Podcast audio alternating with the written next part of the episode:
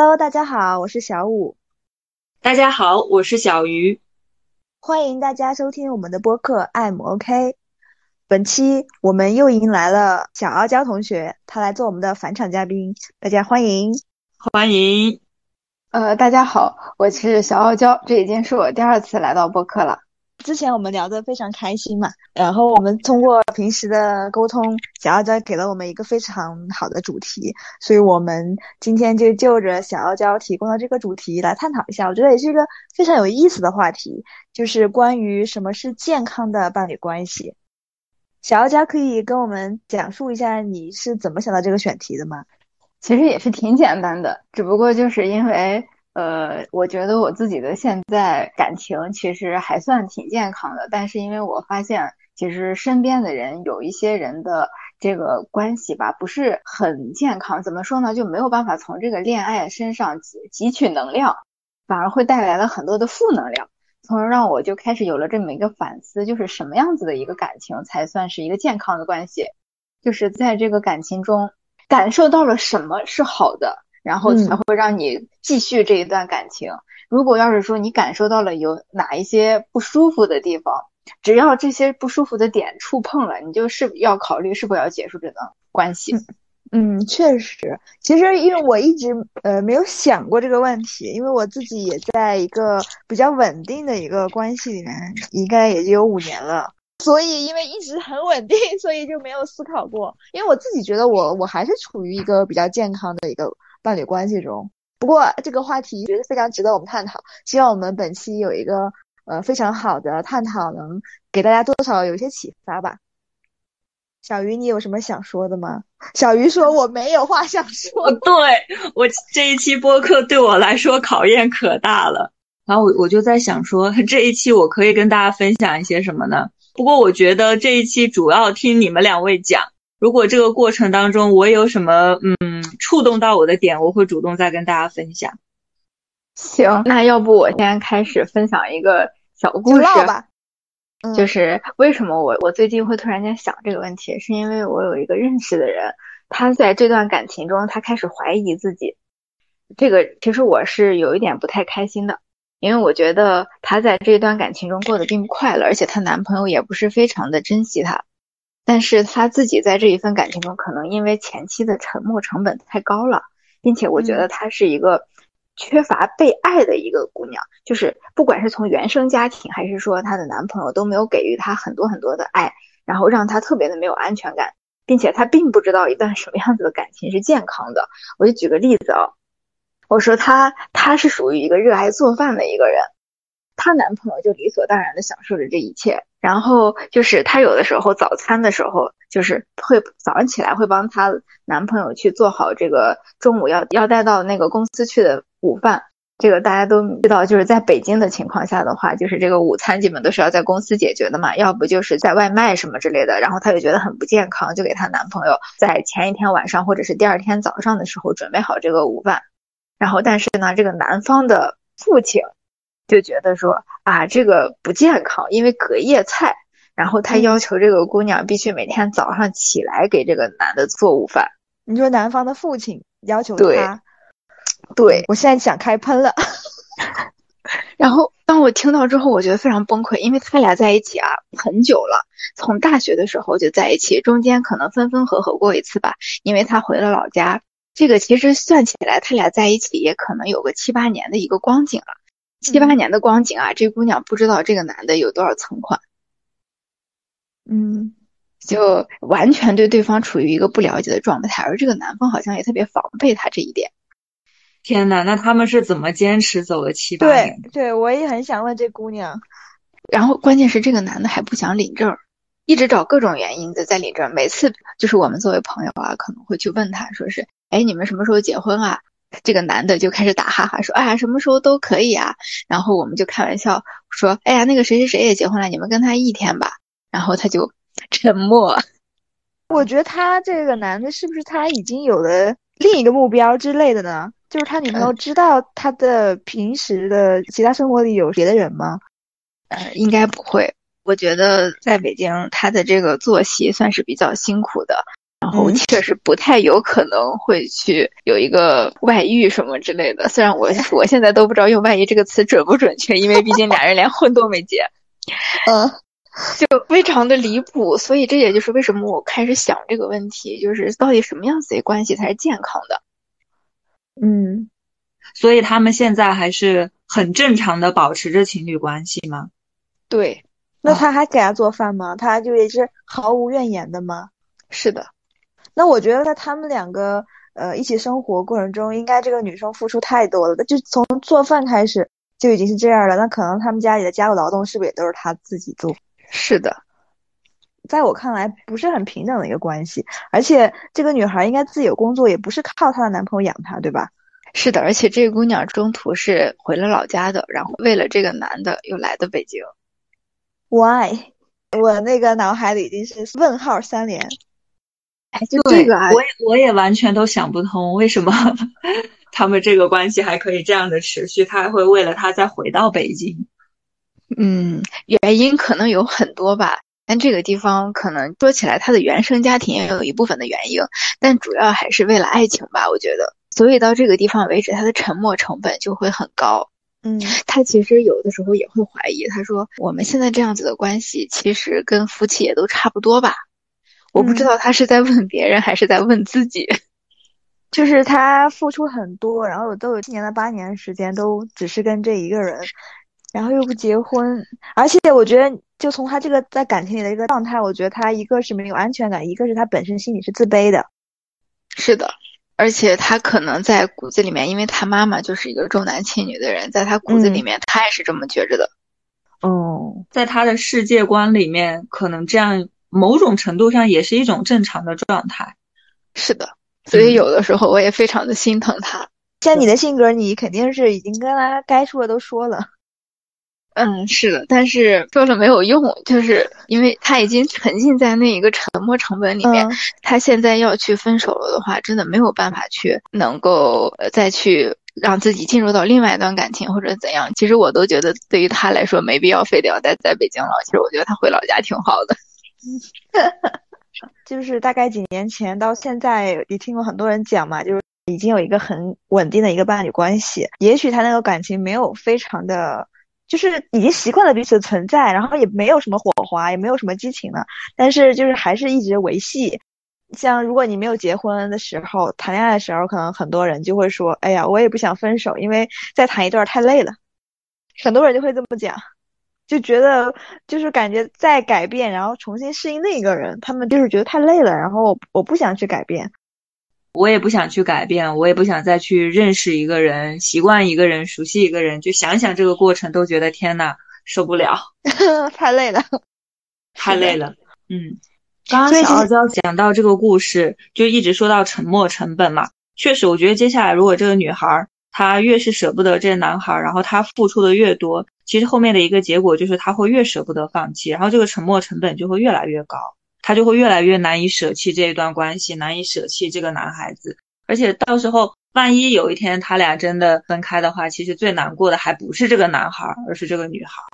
她的状态非常典型，就是在现在的一个父权社会下，连她男朋友的父亲都可以站出来指手画脚。要是我的话，我也想跟他说关你屁事。但是这个男生啊，其实后来我们仔细分析一下，觉得他可能不是那种本质上的非常的坏。他可能就是真的这么觉着的，因为后来我们一起接触的时候，他发现就是我们其他人，就是我们这些朋友跟我们的男朋友之间的相处，我们并不是这么一种模式。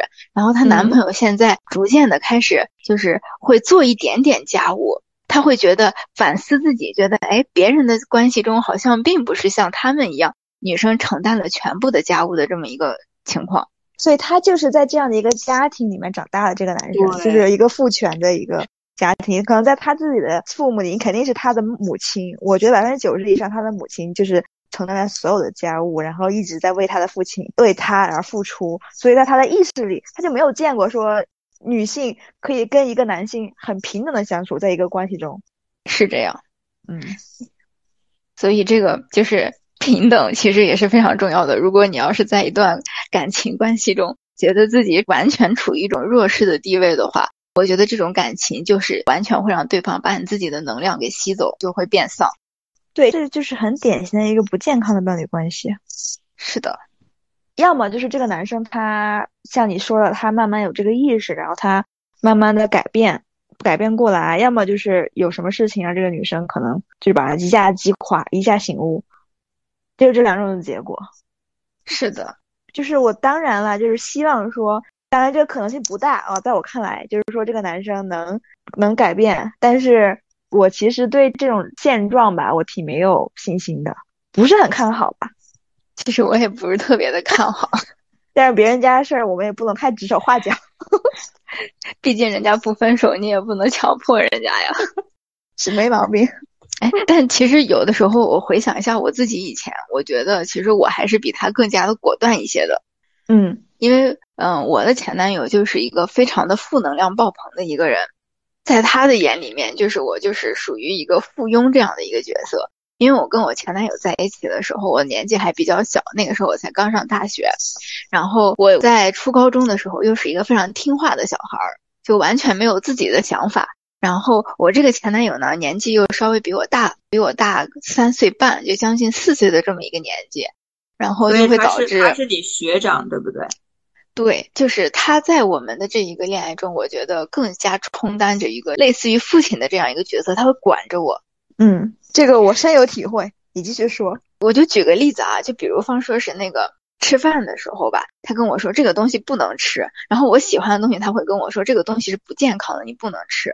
他会对我生活中的方方面面进行管束和要求，然后在这个过程中你会比较享受，对不对？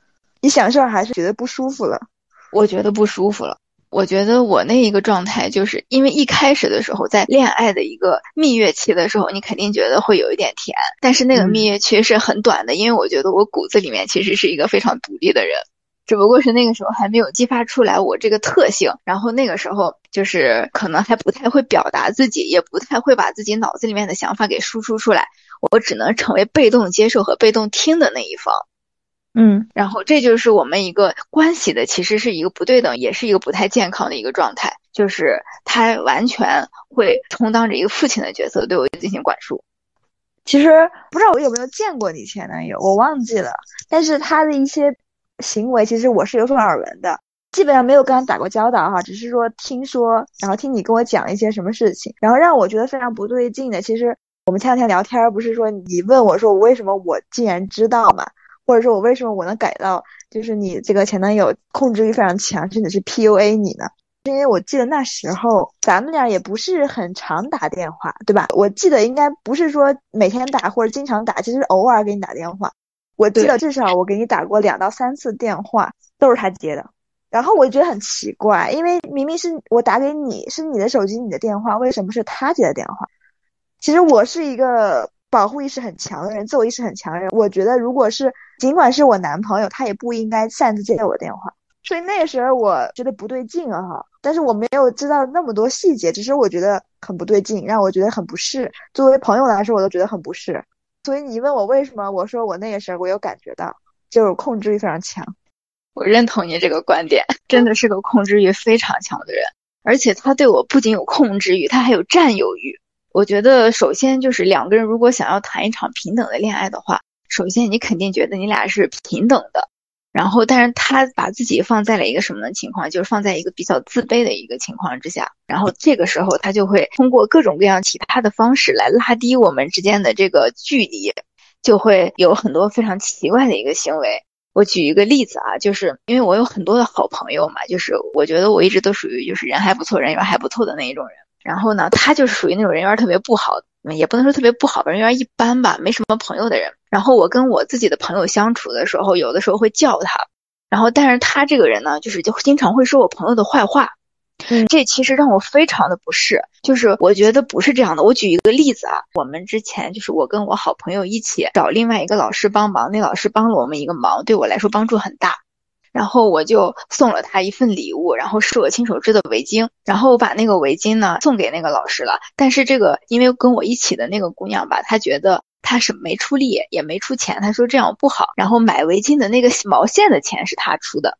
嗯，当时候我觉得没什么嘛，就是人家也想出一份力嘛。然后我织好了之后给那个老师送过去了。送完了之后呢，我男朋友就问我这个问题，他说这明明是你织的，他为啥要插一脚？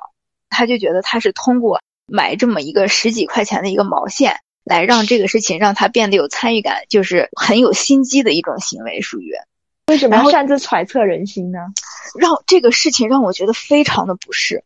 嗯，然后其实应该在我的印象中，也是我第一次跟他说反驳他说，我说他不是这样想的，我说我觉得人家只是想出一份力而已。我只是举一个例子啊，就是他在这方面的行为有很多，就是非常的有攻击性。他会说我身边所有好朋友的坏话，然后我这些好朋友呢，就是有一些人就会比较敏感嘛。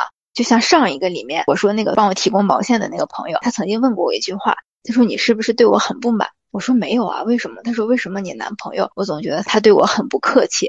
他说觉得他对我印象不好。他说。一般情况下都是因为你跟他说了我的坏话，只不过是这些坏话你不会跟我说，所以导致了他会觉得我不好。但是其实根本就不是这个样子的，所以就你就可以想象一下，就是长此以往，就是我身边怎么可能会有朋友？嗯，就是他对你的朋友都有攻击性的，对，非常有敌意。他就只希望就是说我的世界中没有别人，只有他。这还只是我的同性朋友。我再举一个我异性朋友的例子。他总觉得我身边所有的异性朋友都是想追我，都居心不良，都不怀好意。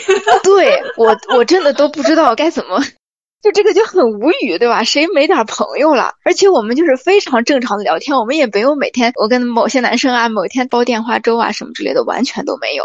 就真的只是我们在食堂里面碰到聊两句而已。然后我们有一次在食堂里面碰到了对面是有三个男生，然后我们在一个桌子上吃饭，然后我记得对方只是随便的问了他一个问题，说：“哎，你们最近在上什么课呀？”然后他就非常的有攻击性，攻击到我当时都觉得不是他的意思，就是说你你怎么能这么向我问问题？就我们很沉默的吃完了那顿饭，吃完了那顿饭之后出来之后，他主动跟我提，就我那个时候前男友，他主动跟我提，说我可是他们的学长，他们怎么能这么跟我说话？天呐，爹味儿好重啊！我真的我觉得非常非常之不适。我说人家只是友好的问了你一下，你不仅不领情也就算了，你这么具有这么样的揣测，并且用非常有攻击性的话回答了他。所以我上大学的时候，我觉得我人缘不好，全都拜他所赐。就是破案了。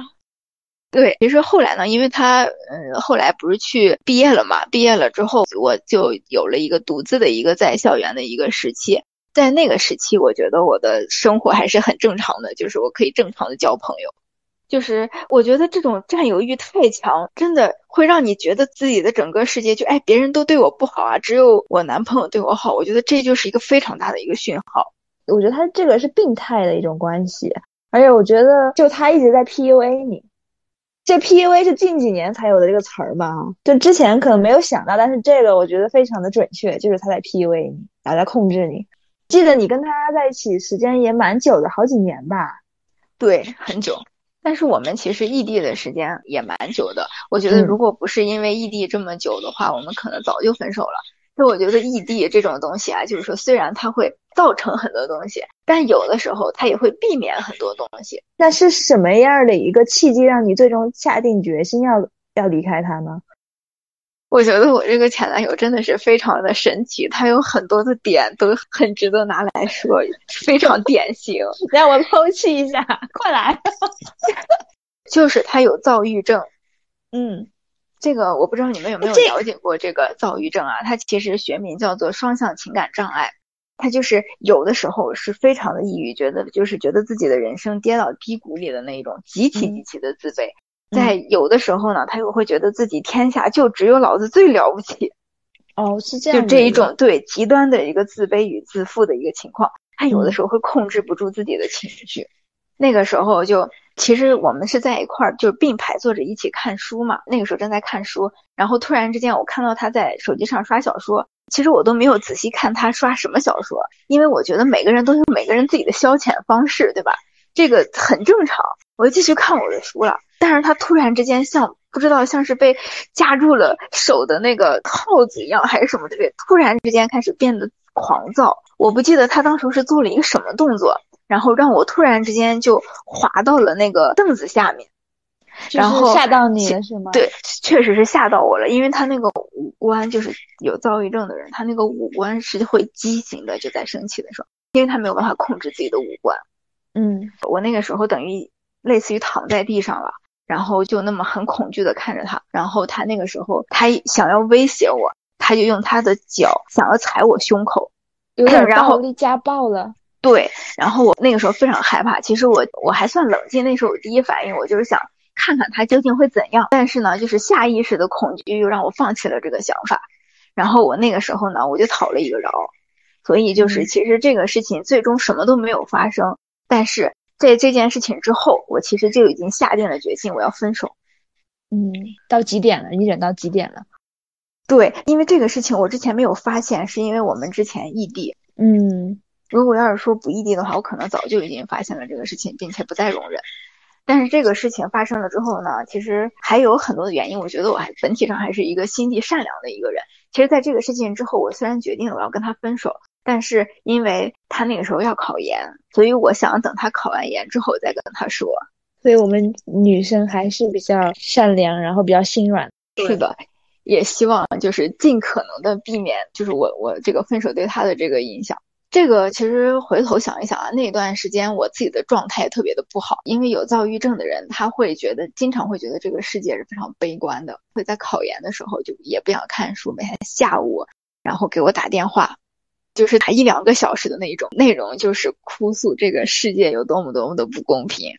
就是一直在向你输入这种负能量，周围都是负能量。对，我那时候觉得头皮都在发麻，都很疼的那一种感觉，就是天天都有人给你灌输负能量，你整个人你就高兴不起来，你觉得你自己的情绪是被别人牵着的。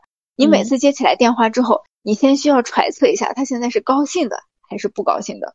现在回头想一想，我觉得他真的是很离谱。就是首先一段健康的感情，对方一定要有一个稳定的情绪。这个确实是非常重要。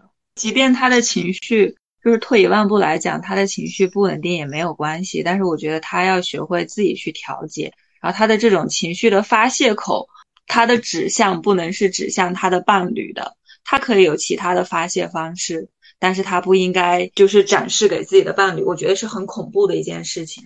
嗯，确实非常恐怖。我刚刚忘记说，你们知道他那个时候为什么要那么对我吗？就是想要踩到我的胸口上。其实原因非常的简单，就是因为我发现了他在看小说。他说他那个时候看的是那种就是非常青春期的那种小说，然后就是那种男生跟女生谈恋爱嘛，就这一种就是每个初中生都会看的那种文。就是非常的幼稚。我说那既然看这个文，你看就看，你干什么？他说因为他初中的时候看这个东西影响了学习，他内心觉得这是一个非常羞耻的事情，就是他认为被我发现之后激起了他的羞耻欲。嗯嗯，所以他就这样对你，对，但其实我根本都没有注意他在看什么。对你根本都不 care。对，对，而且即便你看到了，其实根本就无所谓。对，每个人都有每个人自己的消遣方式啊。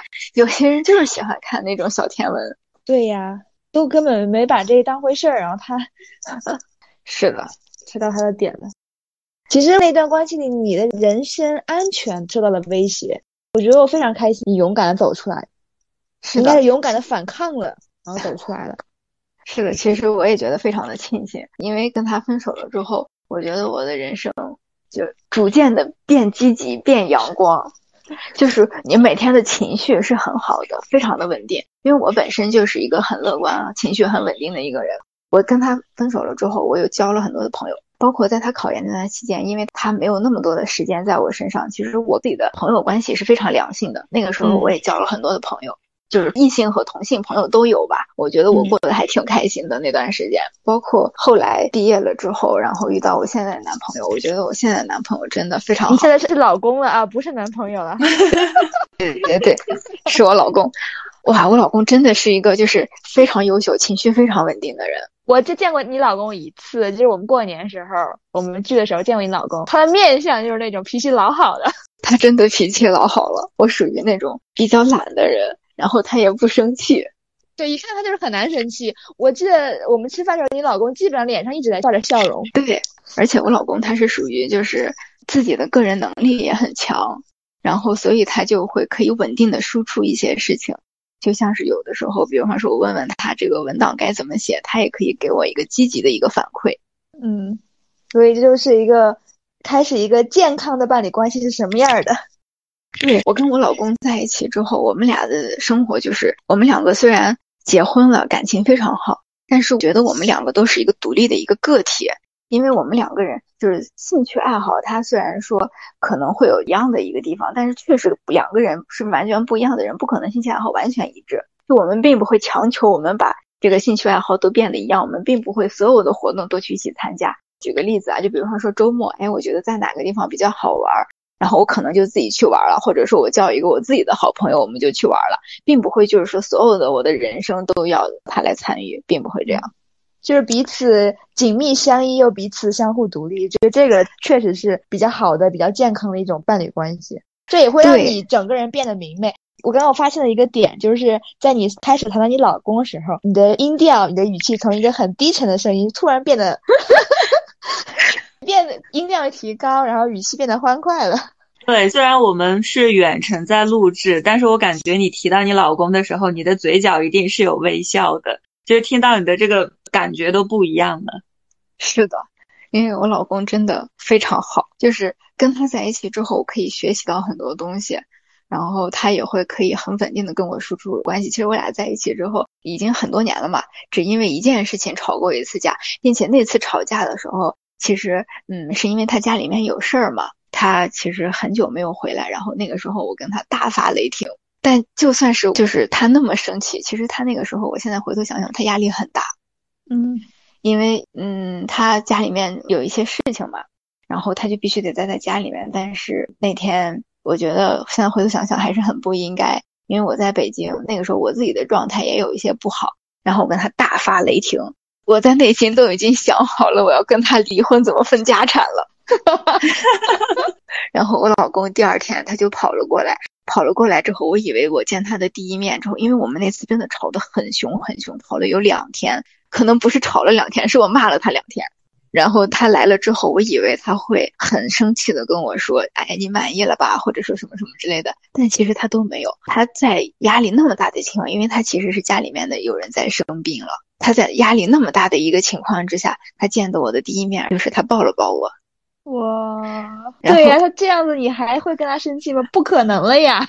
所有的气在那一瞬间都没有了。我在见他之前，我内心都气得要死。见到他了之后，然后他就很温柔的抱了抱我，然后也没有跟我生气，然后坐在我的旁边就跟我说这个事儿。说完了这个事情之后，我就跟他说：“我说你也不生气嘛？”他说：“啊。”他说：“我不生气啊。”他说：“你还气不气？”我说：“我现在不气了。”天呐，太甜了，好甜啊！真的情绪非常稳定。其实我理解他那个时候压力是非常大的，但是面对我的无理取闹，他还是因为那个时候我确实也有一些失控，确实是有一些客观的原因导致了我那个时候不太高兴。他回来之后还是这样轻轻的安慰我，一句指责的话都没有说，一句重话都没有说。我说前天我都已经想好要离婚怎么分家产了，然后他跟我说：“哦，你还想离婚，想得美！”我现在嘴角上扬，我老公真的是属于那种情绪非常的稳定。我跟你说到这个情绪稳定，这个真的真的非常非常重要。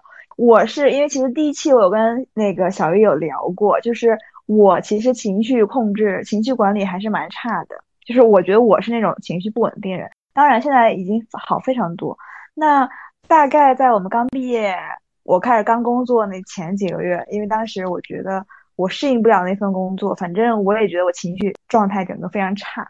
然后那时候我跟我男朋友还是异国，还有时差，他也是刚刚工作，我也是刚刚工作。其实他的压力非常非常大，他每天给我打电话的时候，其实他都是在工作时间跑出来。当然他们工作没有那么死板哈，他们是可以出来的。他跟我打电话，明明也自己压力也很大，但是还要就是遭受我的那种情绪的一个负面的发泄，就是我情绪也非常不好。本来聊得好好的，然后他说到一些什么话呀，让我有点不爽了。我可能会借着这个不爽，然后我就也无理取闹。那几个月那段时间，自己我觉得也是，我是非常可怕的。我觉得是一个人都没有办法忍受我那样子一个无理取闹，每天的一个负能量。但是我男朋友在那个情况下，他没有跟我吵架，他全部都忍受了，然后也没有指责我，就是那么过来了。所以我非常赞同，在一个非常健康的伴侣关系中，情绪稳定很重要。所以我男朋友是一个情绪比较稳定的人，然后我曾经不是，然后我也努力的在调整我自己。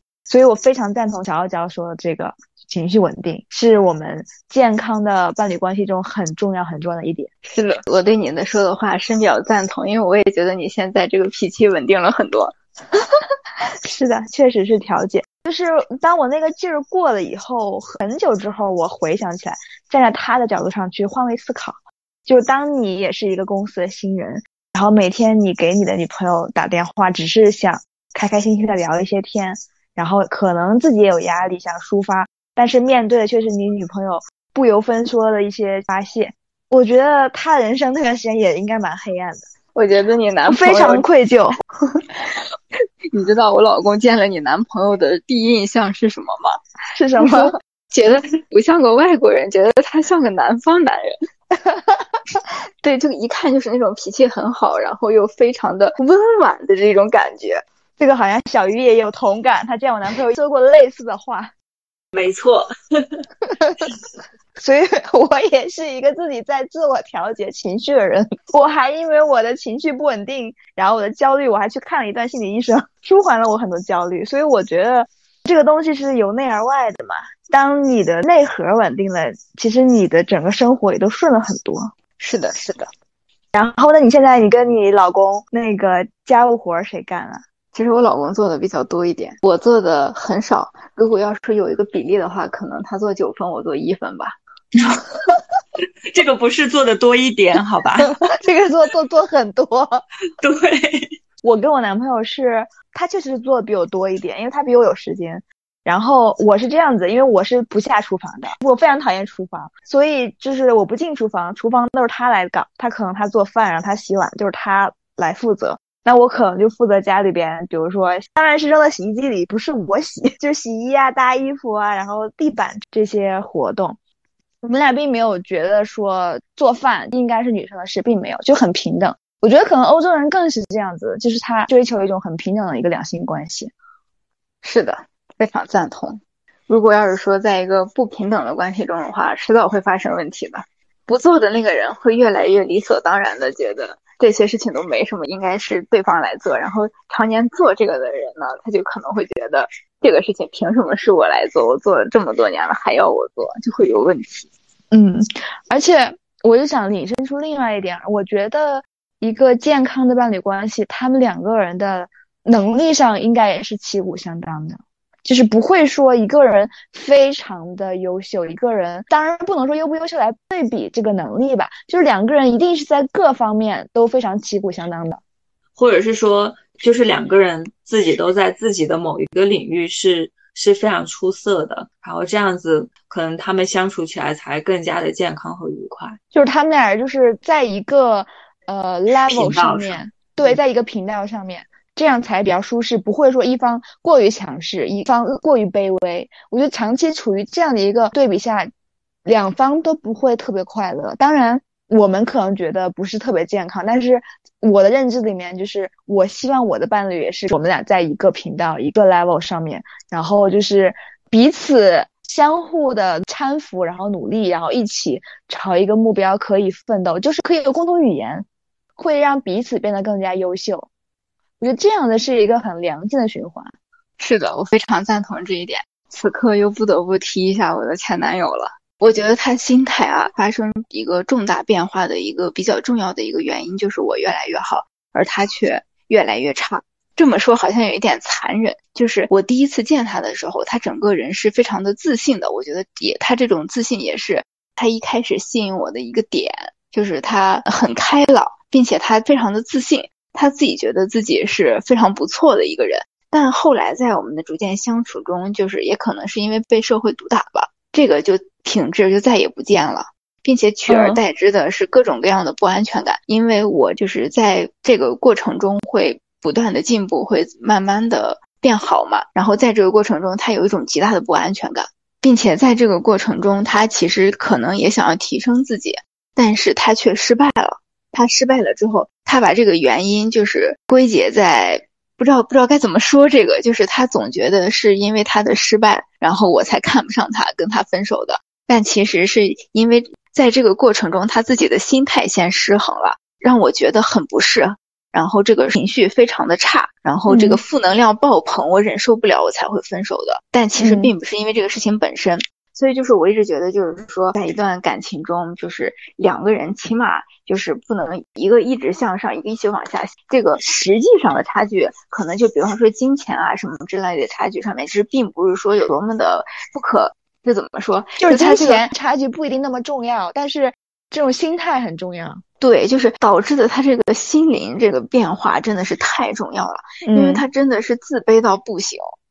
他甚至到最后，他都觉得我跟他分手是因为我看不上他，就是他心里极度的失衡了。已经，其实他那个时候，他的同事都跟他说，我以后一定会跟他分手的。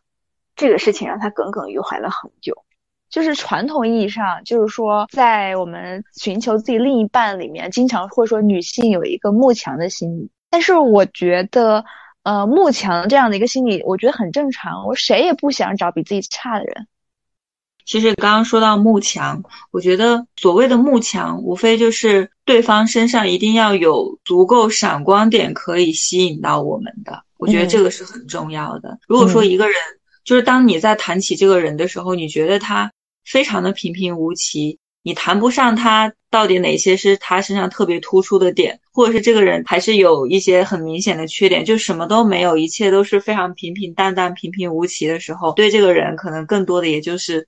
嗯，我觉得他是一个好人，就仅此而已。不会被这样，对，就不会被这样的人所吸引，也很难喜欢上这样的人。这点我非常赞同，就是他一定要有闪光点，能吸引到你，就彼此之间一定要有闪光点。没错，没错。嗯，就是我觉得不仅是女性喜欢，比如说聪明的另一半，男性他也喜欢聪明的另一半，是一样的。是啊。是啊，说到女性慕强，其实某种角度来讲，男性他在挑选自己的伴侣的时候，他的心里也是会有一定的慕强的这种心理的。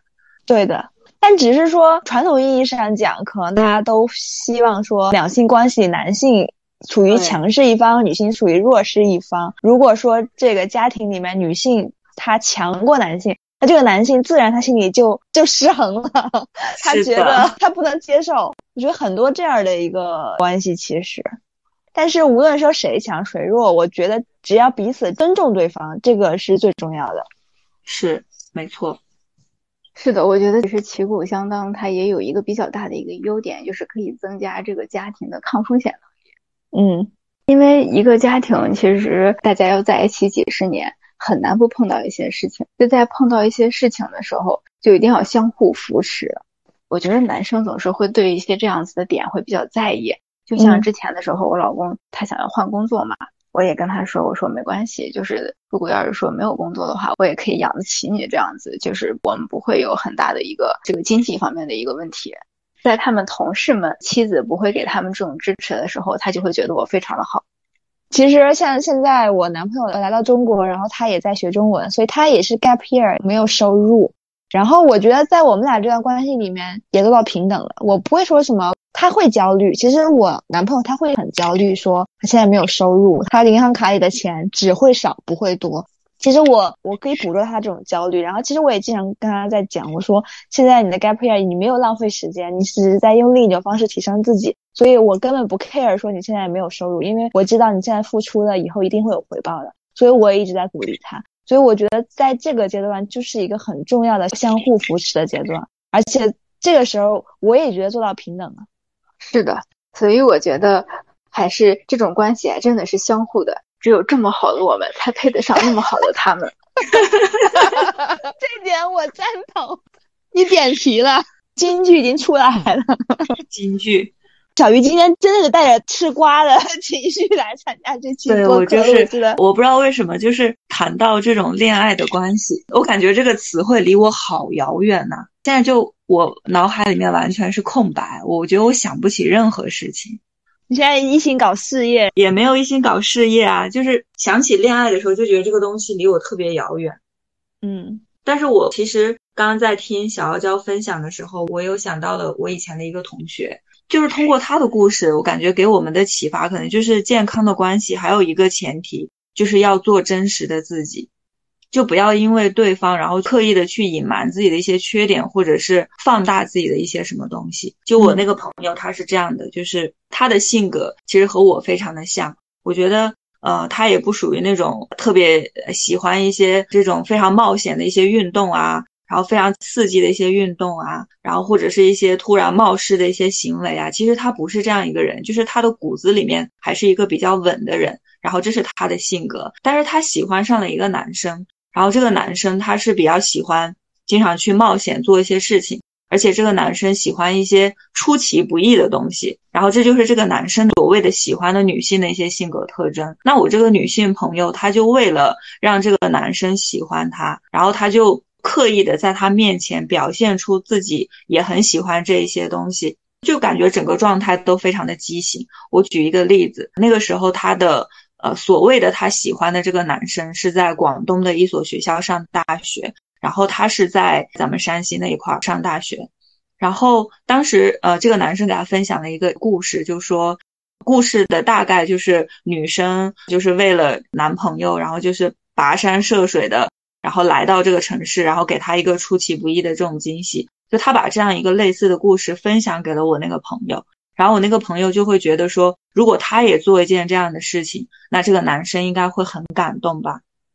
但是我知道他的骨子里并不是这样的人，然后让他自己从山西到广东，至少在那个阶段的他其实是不太可能的。但是他就为了迎迎合这个男生，他就自己真的做了这样一个事情，而且他在那个男生的大学门口等他。然后到了之后，他给那个男生打电话，就说就是你现在可以到校门这边有一个什么惊喜之类的。然后那个男生竟然都完全没有出来见他。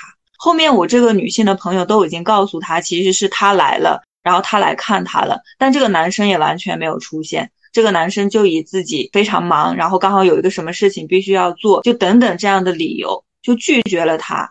而且当时这个男生完全没有想到，我这个女性的朋友，她从这边独自一个人来到广东是多么危险的一件事情。我觉得身为朋友，他也应该出来见一面吧。嗯，但是他完全没有，所以我以前倒是没把这个东西想得太清楚。但是刚刚在分享的时候，我就忽然想到一个点，就是要做真实的自己。他就是没有做真实的自己，他其实就是在迎合这个男生。但是当他真的按照这个男生所羡慕的一种状态去表现他自己的时候，其实这个男生压根就不 care，而且对他没有任何不珍惜他，他的一片真心喂了狗。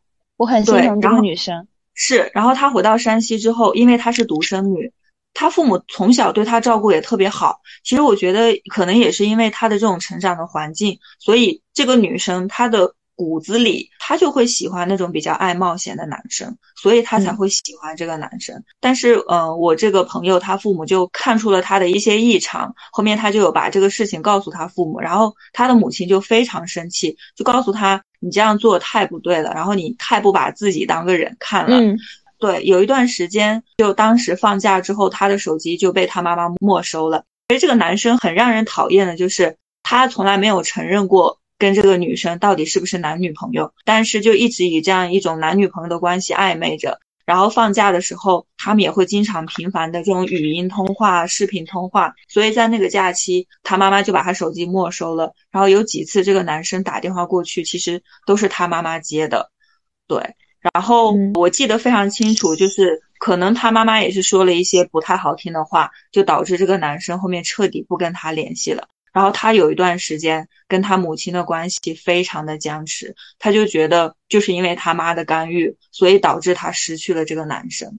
我不知道他现在有没有想通这回事儿。那当然，他现在也结婚了，然后他也有他的孩子了。我没有跟他聊过他当时的那一段。在他现在看来是什么样子的？因为我觉得那一段关系对他的伤害非常的大，就是他那么一个乖乖女的形象，在那段时间做出的一些事情都非常的让人吃惊，非常的让人意外。我甚至都觉得天呐，我都没想到他竟然有这么大的勇气来做这些事情，就是可以为了他单独的来找他，然后为了他跟自己的这种父母吵架翻脸，就是做出的那些事情都很难以让人相信。所以我就觉得做真实的自己也非常重要。她现在的老公也非常的爱她，然后我觉得他们两个她也经常会晒她一些的幸福。我觉得现在的她才是非常正常和健康的一种状态。嗯，就是她不要去为了别人去迎合别人，然后让自己去做自己不喜欢的东西，这点非常重要。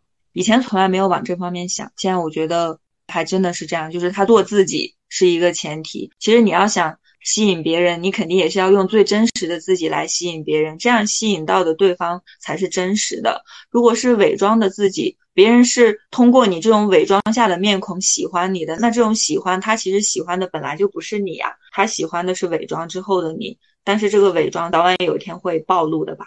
对我刚好最近有听到一些播客吧，就是在讲这个呃恋爱，大概就是类似于这种一些恋爱技巧吧。当然我是不需要这些，我是偶尔听到的。里边就是有一观点嘛，就是在说，如果你想要去追求喜欢另一半，可能给出一个建议说，比如说你去看你的另一半喜欢什么，然后，这个另一半喜欢，比如说音乐，喜欢攀岩啊什么的，你可以去学跟他一样东西，然后去跟他啊，这一。期我也听了。但是那一期听到这里的时候，我直接退出了，因为让我听到非常不适。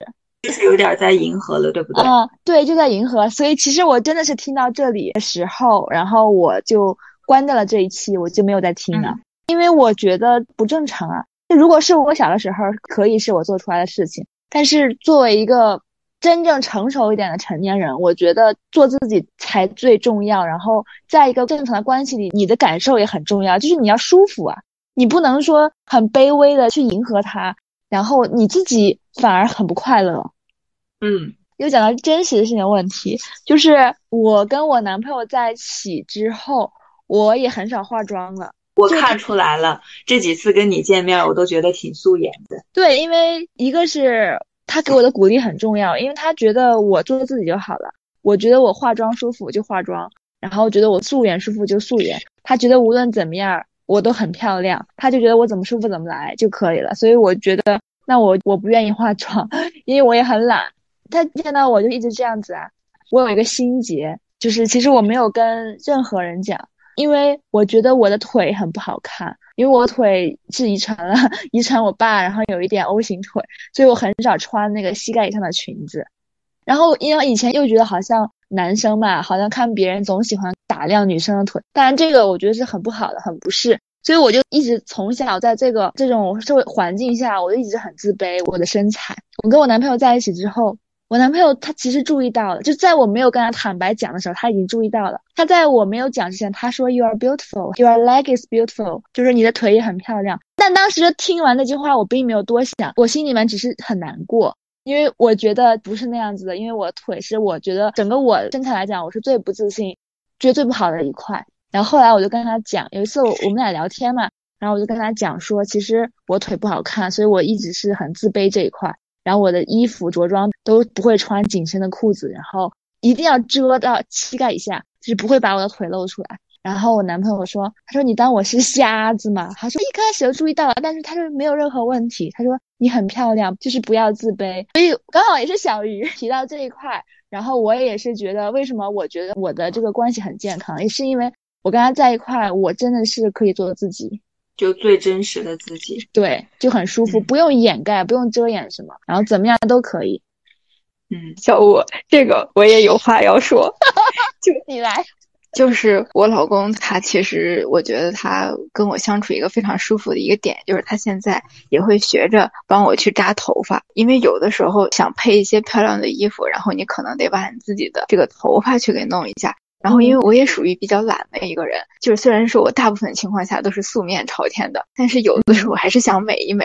美一美呢，就大部分情况下我都会披头发，因为这个头发它确实很难弄，因为有个第三人帮你弄的话会很简单，但自己弄的话确实很复杂。但是我老公他就会过来帮我，就是在后面弄一下，扎一个马尾啊，然后翻一下什么之类的都会，他会帮我做，就会帮我做造型。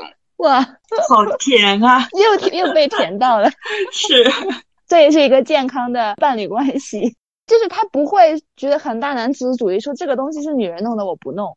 这个就是已经是歧视了，对吧？性别歧视了已经。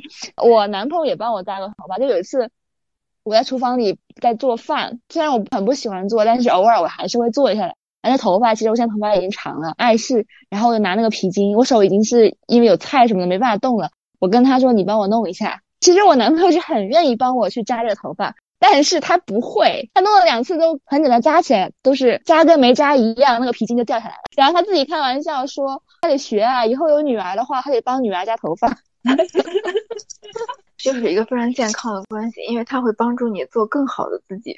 嗯，对的，就是而且会鼓励你不要自卑，鼓励你来自信。说到这儿的话，那我也觉得我可以说一句话给我未来的男朋友听。以后我的未来的男朋友他听到之后，他就知道我对于我自己身上最不满意的点是什么。其实我特别怕别人看我的手指。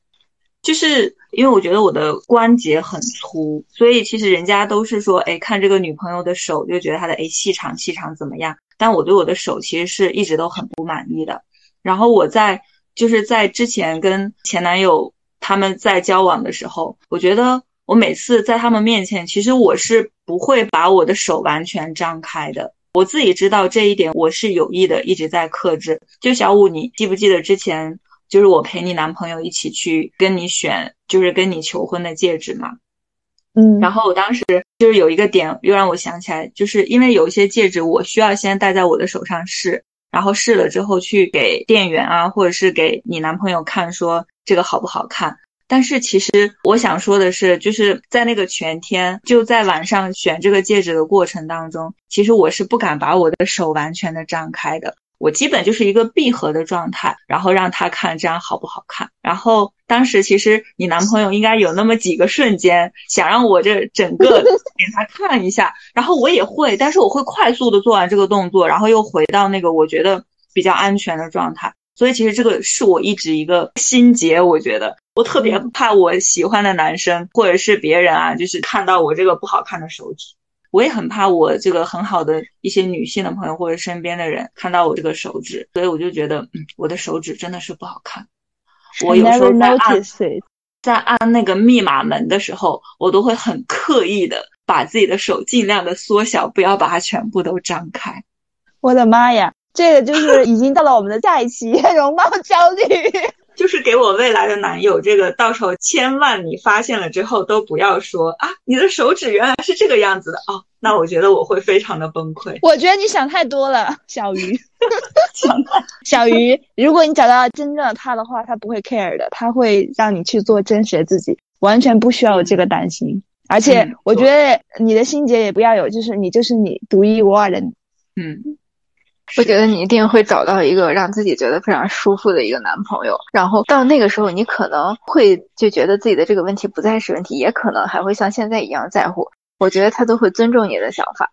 嗯，如果你对的，如果你那个时候说觉得，哎，我的这个手关节仍旧不太好看的话，他可能会不再提这个事情。如果要是说你那时候已经不在乎这个事情的话，你也可以大方的跟他说，看我的手好丑。哈哈哈对，小傲娇这个非常好，非常好，非常好。就是你在一段健康的感情中，你真的完全不会担心别人会因为这个事情不爱你啊，或者说什么样子。就是大，然后就是大家一起哈哈哈，然后他会过来亲亲的说：“不会啊，很好看啊。”就这样，一定是这样子的。对。嗯，OK，我觉得这期我们聊差不多了，然后我觉得我们在这期末也已经把我们下一期的主题已经引申出来了，就是关于容貌焦虑的。那我们也 邀请小傲娇一起来加入，然后跟我们进行下一期的录制，OK 吗？直接邀请。好的，可以的。我话真多。OK，就在我们现在目前欢声笑语中结束我们本期播客录制吧，朋友们，我们下期见，下期见，拜拜，拜拜。